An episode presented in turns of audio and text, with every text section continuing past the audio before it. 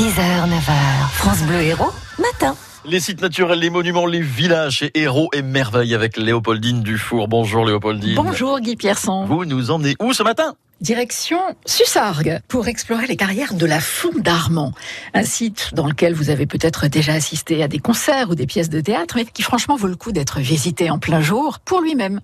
On est à 14 km à l'ouest de Lunel, sur ce territoire constitué de coquillages, puisque la mer était là déjà il y a 250 millions d'années.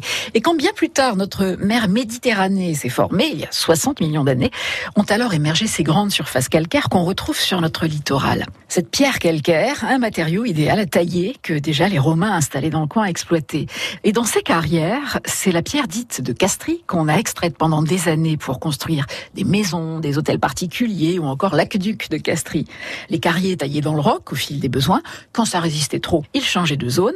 Et c'est ainsi qu'un étonnant paysage s'est dessiné, aujourd'hui laissé en héritage. Ici des escaliers, là une falaise abrupte, des niches ou des terrasses. Tout est au carré et la pierre garde des traces de la frappe des outils qui ont servi à découper les blocs.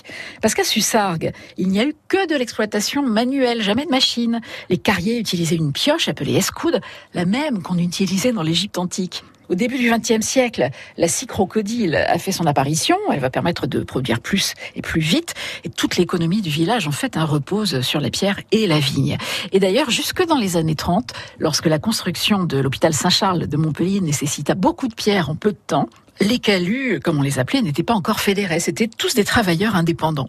À la fin des années 60, les carrières ont été abandonnées. Elles gardent un charme très particulier, mélange de sueur, du travail des hommes, avec les balafres dans la roche, les ornières creusées par les charrois, les sculptures fantasmagoriques qui la balisent, et de nature avec les chênes verts et la végétation qui a repris ses droits. Alors, les carrières de la Fond d'Armand à Sussargues, vous y allez quand? Voilà, dans l'Estérolté précisément pour celles et ceux qui euh, voudraient aller euh, y faire un tour. Héros et Merveilles, toute la série à retrouver sur francebleu.fr avec Léopoldine Dufort.